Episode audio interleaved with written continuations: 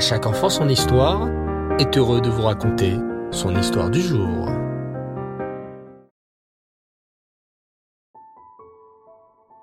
Ereftol les enfants, bonsoir.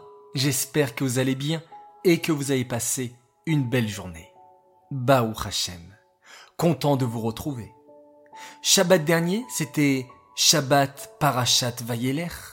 Et c'est dans cette paracha que Moshe Rabbeinu nous donne la mitzvah d'écrire un Sefer Torah. D'ailleurs, mes enfants, vous savez que chacun d'entre vous doit avoir une lettre dans un Sefer Torah? Alors, écoutez bien comment le Sefer Torah sauva des vies. Rabbi Yitzhak de Soudak devait vite traverser toute l'Europe et quitter la Russie, car il y avait une grande interdiction d'étudier la Torah. Il y avait avec lui 73 personnes qui le suivaient. Il a demandé à chacun de prendre juste le nécessaire avec lui, car le chemin serait très difficile, long, et en plus les enfants, en Europe et en Russie, il fait très très froid. Juste avant de voyager, Rabbi Yitzhak a acheté un Sefer Torah. Il avait un petit garçon avec lui. La femme de Rabbi Yitzhak a pris le petit dans les bras et Rabbi Yitzhak le Sefer Torah qu'il a placé dans une boîte de bois. Ils avançaient très difficilement et tenaient dans la main une corde pour ne pas se perdre. Mais le chemin était trop long et la femme de Rabbi Yitzhak commençait à fatiguer. Elle ne pouvait plus porter le petit. Rabbi Yitzhak réfléchit très longuement et pria Hachem pour trouver une solution. Finalement, Baou Hachem, il trouva une solution. Il prit le Sefer dans sa ceinture, qu'il mettait tous les jours pour la tefila, et prit son petit garçon dans ses bras. Il se remit à avancer vers l'autre côté du rideau de fer, vers Israël. Cependant, sept kilomètres avant la frontière, des soldats les virent et leur dirent Halte Arrêtez-vous et mettez-vous en ligne Rabbi Yitzhak et tous ses compagnons de voyage s'arrêtèrent d'un coup. Leur cœur battait très fort. Et Rabbi Yitzhak prit alors la parole. Nous sommes un groupe de voyageurs et nous rendons visite à notre famille. Permettez-nous de passer s'il vous plaît. Le soldat reprit. Ha ha ha.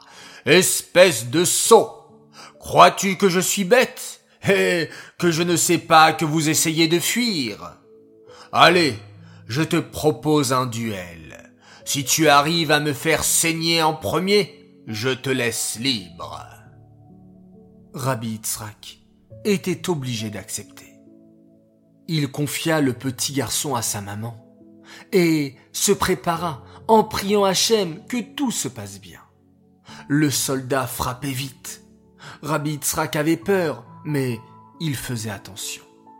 Au bout d'un moment, le soldat frappa dans le ventre de Rabbi Yitzhak. Mais ce dernier ne sentit rien, car le Sefer Torah qu'il avait mis l'avait protégé. Quand le soldat vit cela, il fut très impressionné et laissa tout le groupe passer et continuer son chemin. Et oui, les enfants, grâce au Sefer Torah, Rabbi Yitzhak fut sauvé. Alors, je compte sur vous pour respecter le Sefer Torah à la synagogue. Je compte sur vous aussi de respecter tous les livres de Torah qu'il y a à la maison à la synagogue, les Sidurim, les Mishnayot. Oui, nous devons avoir un très grand respect, les embrasser, les refermer lorsqu'on a fini d'étudier, les ramasser si jamais ils tombent par terre, et prendre soin de tous ces Sfarim, Kadosh. Voilà les enfants, j'espère que cette histoire vous a plu. Cette histoire est dédiée les Nishmat, Shmuel Ben Yaakov, Alaba Shalom. J'aimerais également dédicacer cette histoire pour un enfant, un tzaddik, il nous vient de Marseille. Il fête ses 9 ans, il s'appelle Yosef Itzrak Altabé. Mazaltov, Mazaltov, que tu puisses grandir en harmonie avec tes frères, que tu puisses apporter beaucoup de nachat au rabbi et à tes parents. Un grand Mazaltov à toi. Voilà les enfants, encore quelques jours et nous nous approchons de Yom Kippour, alors préparons-nous au mieux, faisons Teshuvah, rapprochons-nous d'Hachem, faisons un maximum de belles actions, un maximum de mitzvot. Voilà, merci de m'avoir écouté, je vous souhaite Laila Tov, très bonne nuit, et on se quitte en disant un grand merci à Hachem et en faisant tous ensemble un magnifique schéma Israël.